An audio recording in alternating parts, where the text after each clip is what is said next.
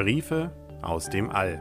Ein Briefroman von Henry Krasemann, im Internet zu finden unter anderem auf himmelsbeobachtung.de. Der elfte Brief. Es gibt Eis. Hallo, tatsächlich hatten wir heute ein kleines Abenteuer.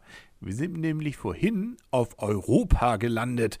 Natürlich nicht auf dem Europa auf der Erde. Denn einer der großen Monde von Jupiter heißt auch so wie der Kontinent Europa auf der Erde. Witzig, nicht? Der Mond Europa ist zwar etwas kleiner als euer Erdenmond, aber dafür hat er etwas, was der Erdenmond überhaupt nicht hat, nämlich Wasser. Deshalb sind wir hier nämlich gelandet. Freddy sagt, dass bei meinem Flug um Jupiter unsere Maschinen so heiß geworden sind, dass zu viel Wasser für das Kühlen der Motoren verbraucht wurde und wir nun neues Wasser brauchen.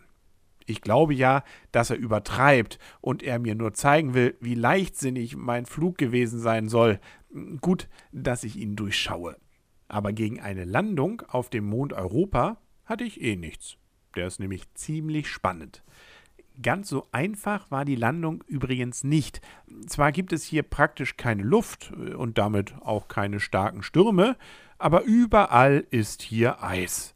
Das Wasser von Europa ist nämlich an der Oberfläche gefroren und überall sind kleine Rillen und Spalten im Eis, so wie wenn Riesen hier Schlittschuh gelaufen wären.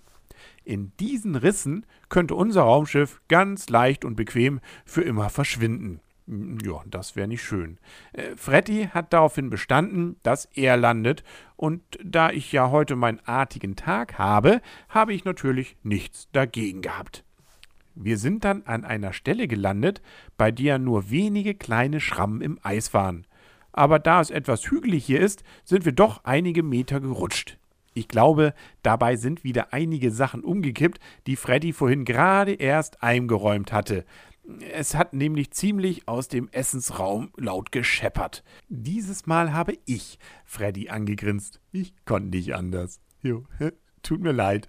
Ja, der gefrorene Ozean von Europa, also von dem Mond Europa, soll tatsächlich über 100 Kilometer tief sein. Würde es eine Schnellstraße von der Oberfläche bis zum Grund geben, dann wäre man mit einem Auto ungefähr eine Stunde lang unterwegs. Damit hätte der Mond mehr Wasser, als sich in allen Ozeanen auf der Erde zusammen befinden. Der tiefste Ozean der Erde, der Pazifische Ozean, ist nämlich übrigens nur höchstens etwas über 11 Kilometer tief. Mit einem Auto würde man das in nicht einmal 10 Minuten schaffen. Da ist der hier schon ziemlich tief, dieser Ozean auf dem Mond Europa. Eure Wissenschaftler glauben sogar, dass in diesem Wasser unter dem Eis hier etwas leben könnte. Zumindest ganz kleine Lebewesen.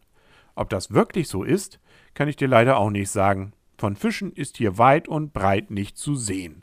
Wir haben auch nur etwas Eis von der Oberfläche eingesammelt, das wir dann im Raumschiff tauen, säubern und in große Tanks packen. Das Eis sieht leider auch nicht wirklich aus wie Eis. Überall liegt hier so roter Staub rum, weshalb der Mond Europa durch Fernrohre auch rot aussieht. Freddy hat sehr genau darauf geachtet, dass ich ganz dicht am Raumschiff bleibe.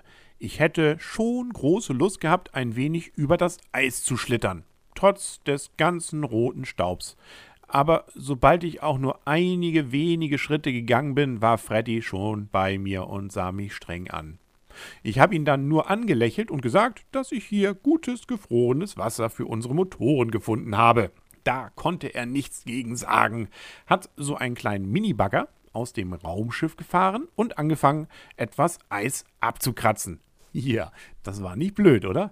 Ja, als Freddy dann damit beschäftigt war, bin ich doch einmal einige Meter weit geschlittert und dann ziemlich blöde hingefallen, weil mich der Staub abgebremst hat.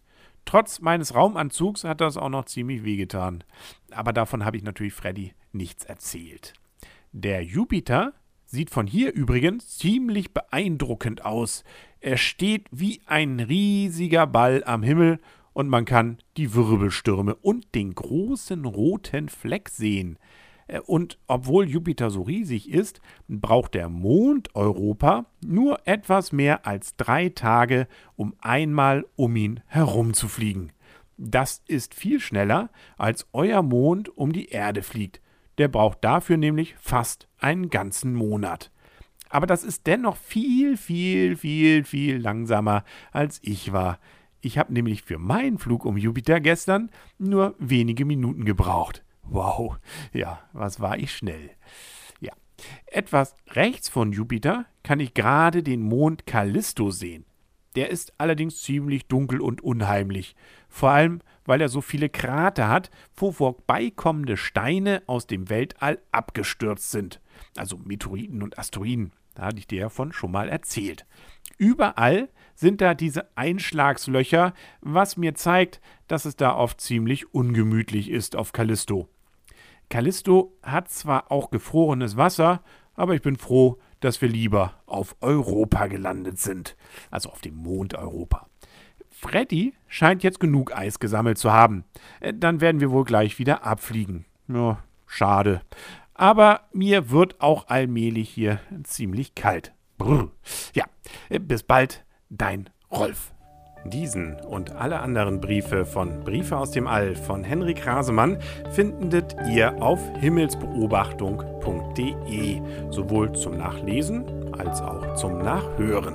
Vielen Dank und tschüss.